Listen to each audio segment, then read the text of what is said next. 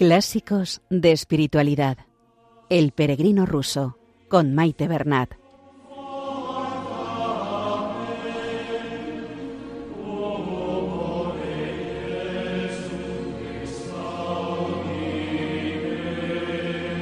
Un saludo a todos los oyentes de Radio María y bienvenidos al programa Clásicos de Espiritualidad con el peregrino ruso. Un saludo a María, nuestra Madre, que interceda por nosotros y por el mundo entero ante el Padre. En el programa anterior, nuestro peregrino conoció a un guardabosques y entabla conversación con él. Hoy conoceremos la historia del guardabosques y viendo su tribulación, el peregrino intenta ayudarle con una enseñanza que trata de cómo o con qué actitud quiere Dios que nos dirijamos a Él. Por otro lado, el corazón del peregrino rebosa agradecimiento ante la providencia de Dios, puesto que siempre acontece ante sus necesidades. Se comenzará otro relato titulado Trabajos Espirituales, donde aborda cómo encontrar un lugar en el corazón para la oración continua y llegar a constatar en propia carne la frase El reino de Dios está dentro de nosotros. En música seguiremos escuchando el bajo profundo, tono muy característico en los coros de los monasterios de Rusia.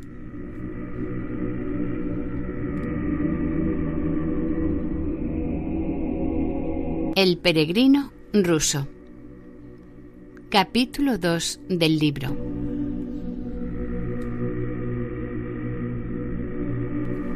Continuación de la historia de un guardabosques. Están conversando el peregrino y el guardabosques. Habla el peregrino. Te envidio esta vida solitaria que llevas, le dije, no es como yo, que ando caminando de continuo y estoy en contacto con todo el mundo. Si te gusta, me respondió, puedes vivir aquí. Ahí cerca hay una cabaña vieja que ha servido de vivienda al guarda que estuvo aquí antes que yo. Está un poco en ruinas, pero para el verano puede valer. Tú tienes tu pasaporte. Hay pan para los dos con lo que me traen cada semana del pueblo, y junto a nosotros corre este arroyo que no se seca jamás. Yo, hermano, hace diez años que no como otra cosa que pan y no bebo más que agua. Para el otoño, cuando se hayan terminado los trabajos de la recolección, vendrán doscientos hombres para la tala de árboles. Yo ya no tendré nada que hacer aquí y a ti tampoco te permitirán continuar en este lugar. Al oír estas palabras sentí tanta alegría que me faltó poco para echarme a sus pies. No sabía cómo agradecer a Dios su bondad para conmigo. Todo lo que yo podía desear y por lo que tanto había suspirado, aquí se me ofrecía en un momento. Hasta el otoño aún quedan cuatro meses y yo puedo, durante este tiempo, aprovechar el silencio y la paz del bosque para estudiar, con ayuda de la filocalia, la oración continua del corazón. De modo que resolví instalarme en la dicha cabaña. Continuamos hablando, y aquel buen hermano me contó su vida y sus ideas. En mi pueblo, me dijo, yo no era el último. Tenía un oficio que consistía en teñir las telas de rojo y azul. Vivía con holgura, pero no sin pecado. Engañaba mucho a mi clientela y juraba continuamente. Era grosero, bebedor y pendenciero. En ese pueblo había un viejo chantre que tenía un libro antiguo muy antiguo sobre el juicio final. Iba a menudo a casa de los fieles ortodoxos para leer en ellas y recibía por ello alguna pequeña retribución. Alguna vez también venía a mi casa. La mayor parte de las veces le daba unos ochavos y él se quedaba a leer hasta el canto del gallo. Una vez estaba yo trabajando y oyéndole al mismo tiempo, leía un pasaje sobre los tormentos del infierno y sobre la resurrección de los muertos, cómo Dios vendrá a juzgar, cómo harán los ángeles sonar sus trompetas, el fuego y la pez que habrá allá, cómo los gusanos devorarán a los pecadores. De repente sentí un miedo espantoso y me dije yo no escaparé a esos tormentos. Desde ahora voy a dedicarme a salvar mi alma y acaso llegue a conseguir el rescate de mis pecados. Reflexioné detenidamente y decidí abandonar mi oficio. Vendí mi casa y como vivía solo me hice guardabosques, no pidiendo de salario más que el pan, vestido con que cubrirme y algunos cirios para encender durante las oraciones. Y ya llevo viviendo así más de diez años. Solamente como una vez al día y no tomo sino pan y agua. Todas las noches me levanto al primer canto del gallo y hasta que amanece hago genuflexiones y salutaciones hasta tierra. Mientras rezo, enciendo siete velas delante de las imágenes. Durante el día, mientras recorro el bosque, llevo unas cadenas de sesenta libras sobre la piel. No juro, no bebo ni cerveza ni alcohol, ni peleo con nadie, las mujeres no las he conocido jamás. Al principio me sentía muy contento de vivir así, pero de cuando en cuando me veo asaltado por reflexiones que no puedo echar de la mente. Dios sabe si podré alcanzar el perdón de mis pecados, pero esta vida es bien dura. Y además, ¿sería verdad lo que decía el libro? ¿Cómo puede resucitar un hombre? Pues de aquellos que murieron hace cien años y más, hasta el polvo ha desaparecido. Y quién sabe si habrá un infierno o no. Por lo menos ninguno ha vuelto del otro mundo. Cuando el hombre muere, se corrompe y ninguna huella queda de él. Ese libro acaso lo hayan escrito los popes o los funcionarios para asustarnos a nosotros los imbéciles a fin de tenernos cada vez más sumisos. De modo que en esta vida vivimos miserablemente y sin consuelo alguno, y a lo mejor en la otra no habrá cosa alguna. Entonces, ¿para qué continuar así?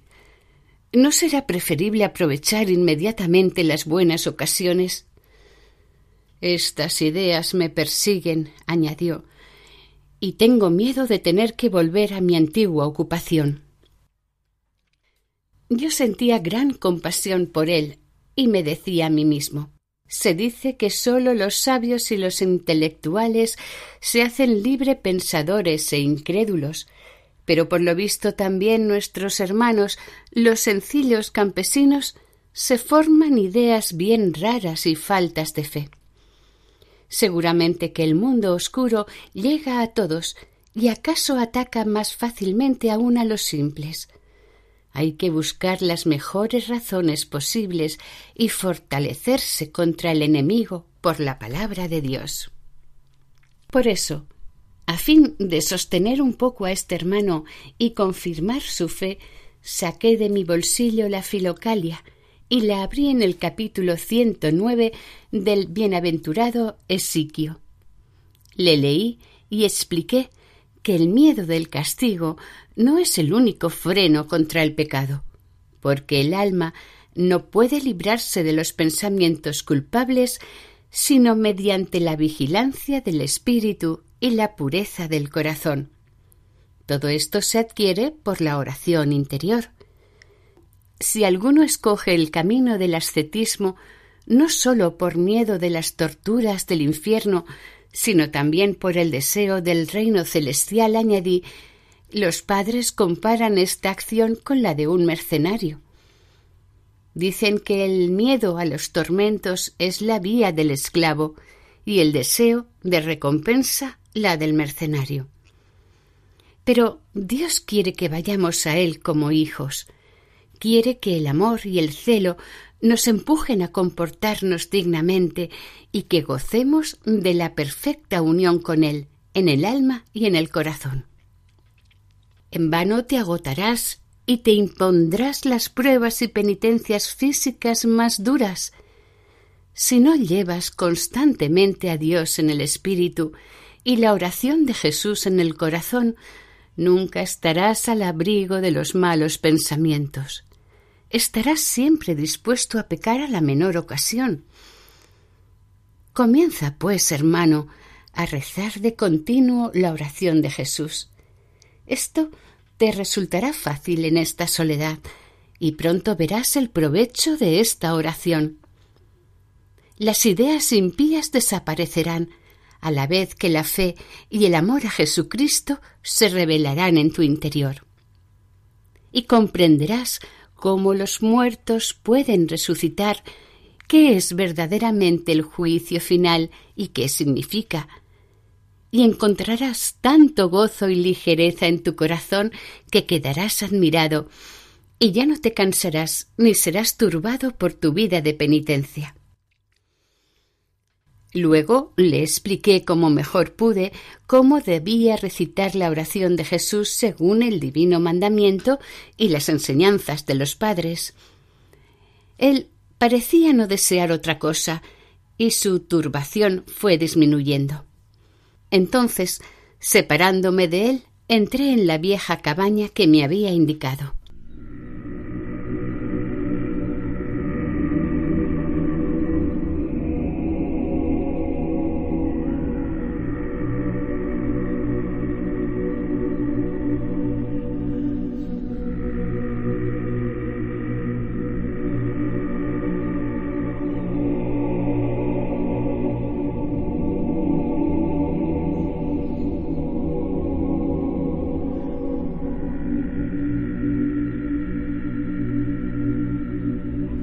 Estamos escuchando Clásicos de Espiritualidad, El Peregrino Ruso, capítulo 2.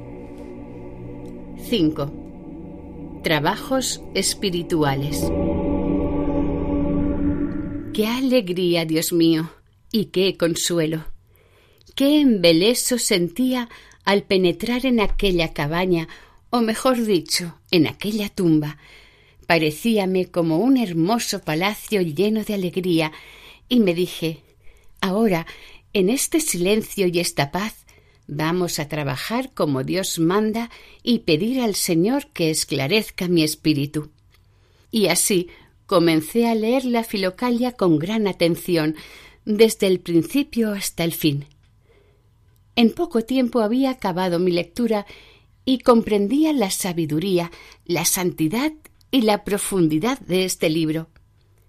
Mas como se trata en él de múltiples materias, yo no podía comprenderlo todo ni reunir las fuerzas de mi espíritu sobre la única enseñanza de la oración interior para llegar a la oración espontánea y continua en el interior del corazón. No obstante, eran grandes mis deseos de ello, según el mandamiento divino transmitido por el apóstol. Aspirad a los dones más perfectos. Y en otro lugar, no apaguéis el espíritu. En vano reflexionaba, pues no sabía qué hacer. No tengo bastante inteligencia ni comprensión, ni a nadie que me enseñe. Voy a cansar al Señor a fuerza de oraciones y acaso consienta en iluminar mi espíritu. Y así pasé un día entero rezando sin interrumpir ni un instante mi oración. Y he aquí que me vi en sueños en la celda de mi starets que me explicó la filocalia diciendo Este santo libro es de gran sabiduría es un misterioso tesoro de enseñanzas acerca de los secretos designios de Dios. No en cualquier lugar ni a todos es accesible este libro, pero encierra máximas escritas para cada uno, profundas para los espíritus profundos y sencillas para los simples. Por eso vosotros, las gentes sencillas, no debéis leer los libros de los padres en el orden que están aquí puestos. Esta es una disposición conforme a la teología.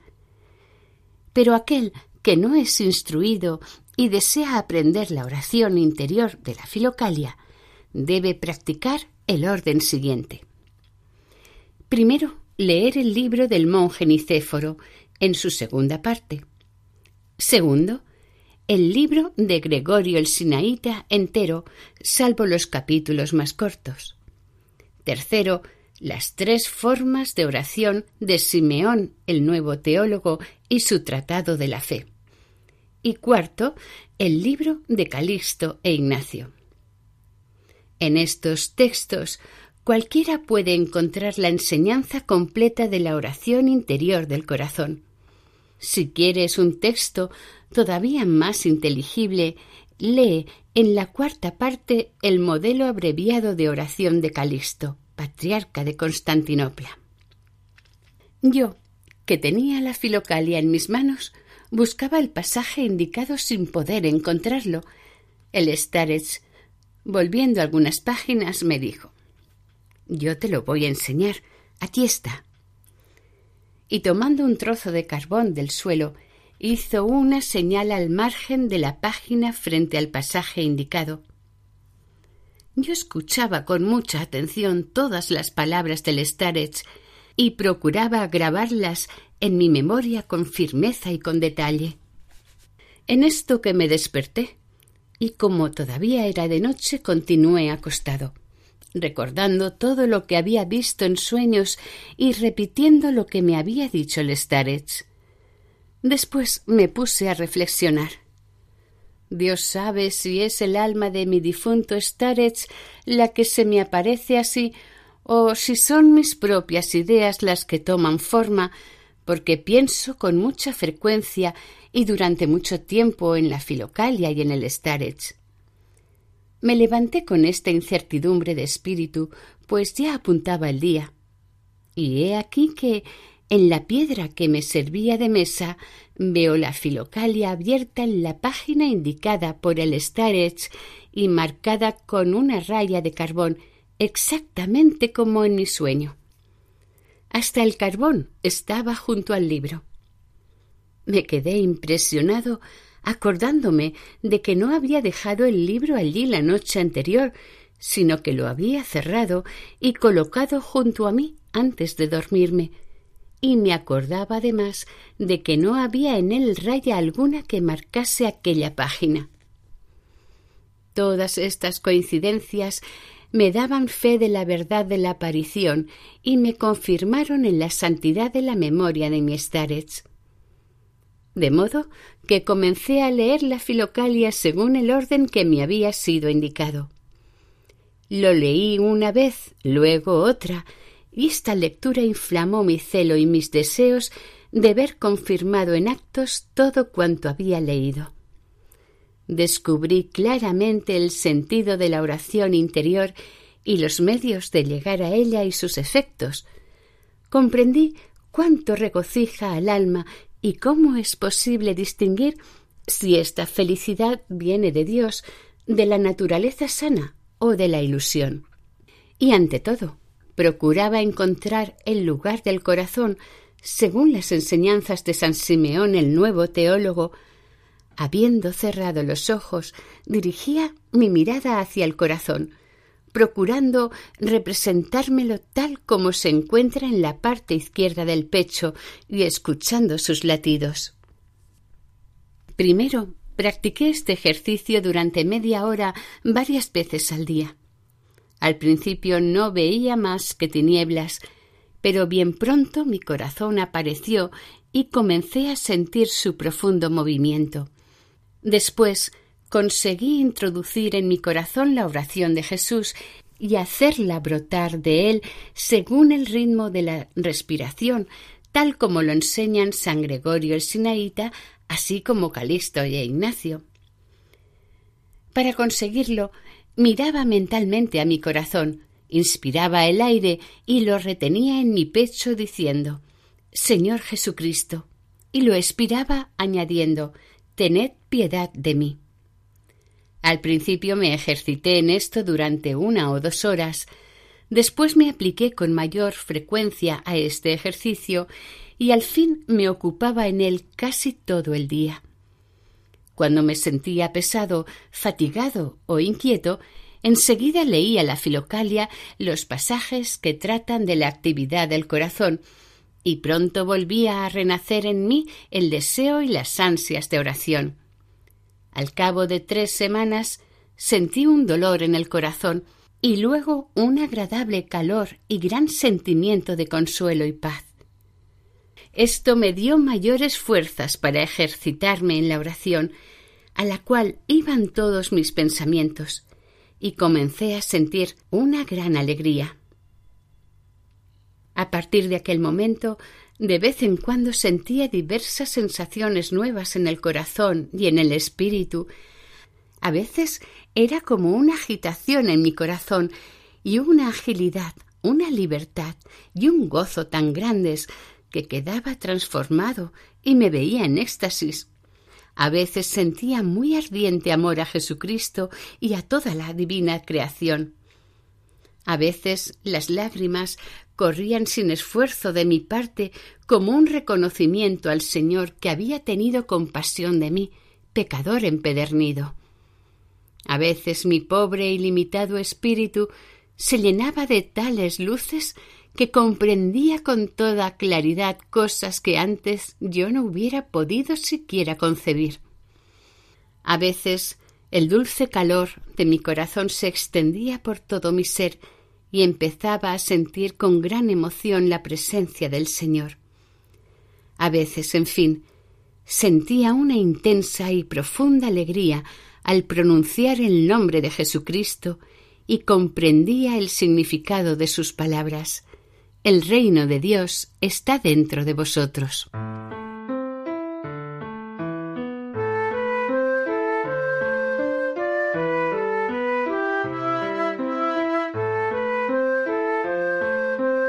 Y hasta aquí el programa de hoy. Continuaremos la semana que viene, si Dios quiere, con el capítulo segundo del peregrino ruso. Si desean ponerse en contacto con el programa, esta es nuestra dirección de correo electrónico clásicos de espiritualidad En la sección de podcast de la página web de Radio María pueden volver a escuchar el programa de hoy y todos los emitidos anteriormente. También hay posibilidad de descargarlos. Si prefieren adquirir el DVD, pueden llamar al 91 822 80 10. Que el Señor y la Virgen les bendigan.